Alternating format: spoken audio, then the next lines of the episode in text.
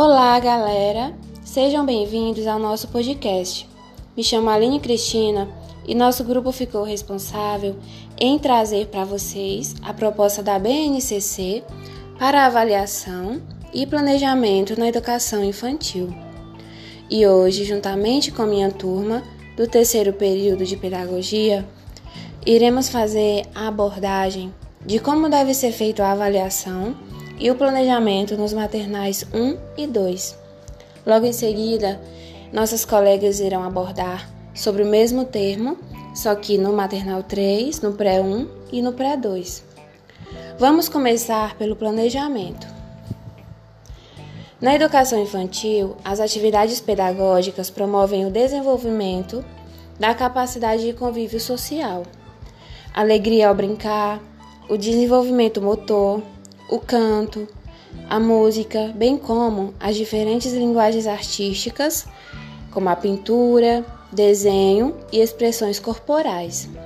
Uma das etapas mais importantes na formação da criança é a vida escolar, e é por meio da escola que a criança tem seus primeiros contatos sociais e culturais, para assim iniciar e conhecer seus deveres, responsabilidades e a socialização. A BNCC orienta que os profissionais planejem atividades com significado, nas quais as crianças possam experimentar possibilidades e serem protagonistas das ações educativas. A BNCC instrui ainda que se aproveitem os momentos de cuidados, no, na hora do banho, troca de fralda, alimentação, entre outros para interagir com as crianças e possibilitar a participação, a expressão e o conhecimento de si mesmos. É importante que o planejamento seja visto como uma oportunidade de autoria criativa do trabalho e cabe ao professor considerar as experiências e os conhecimentos de mundo das crianças e, a partir das referências, compreender e garantir práticas contextualizadas e narrativas permeados pelas interações e brincadeiras. Com ações organizadas pelo professor e auto-organização pelas crianças, atribuem-se diferentes sentidos para a nacionalidade pedagógica, pois são elas, as crianças, que constroem suas próprias aprendizagens.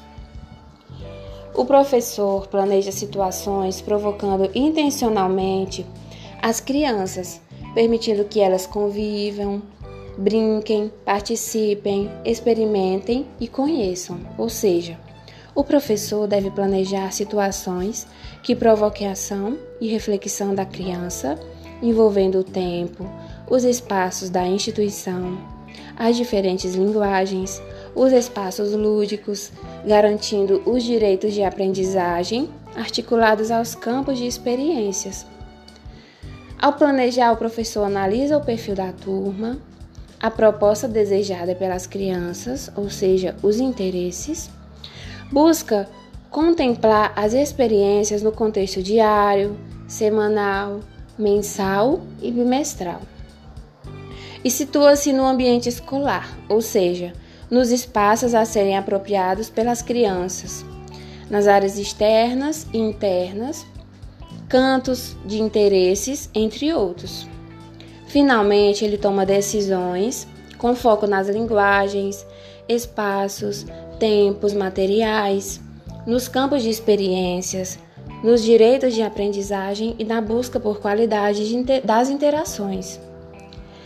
Agora vamos falar um pouquinho sobre a avaliação. Com base nas diretrizes da BNCC, a avaliação deve considerar a evolução individual da criança ao longo do tempo, para determinar se os direitos são garantidos. Portanto, é fundamental que professores e coordenadores atuem como observadores no cotidiano, para planejar intervenções com base nas diretrizes nacionais e nas necessidades de cada escola e de cada turma.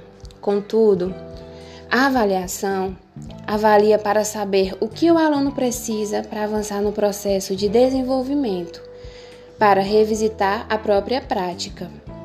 A base diz O que cada professor precisa registrar, precisa observar, precisa acompanhar dentro do processo de aprendizagem, nos campos de experiência e nos objetivos de aprendizagem. A avaliação deve ser feita por observação e registro, para conseguir identificar se o aluno avançou e conseguiu atingir aquilo que o objetivo de aprendizagem propôs dentro do campo de experiência. Avaliar é uma ação pertinente aos fazeres pedagógicos, que inclui duas tarefas: acompanhar o desenvolvimento das crianças e acompanhar o trabalho pedagógico realizado. Gostaram das informações? Agradecemos a atenção e até a próxima. Muito obrigada!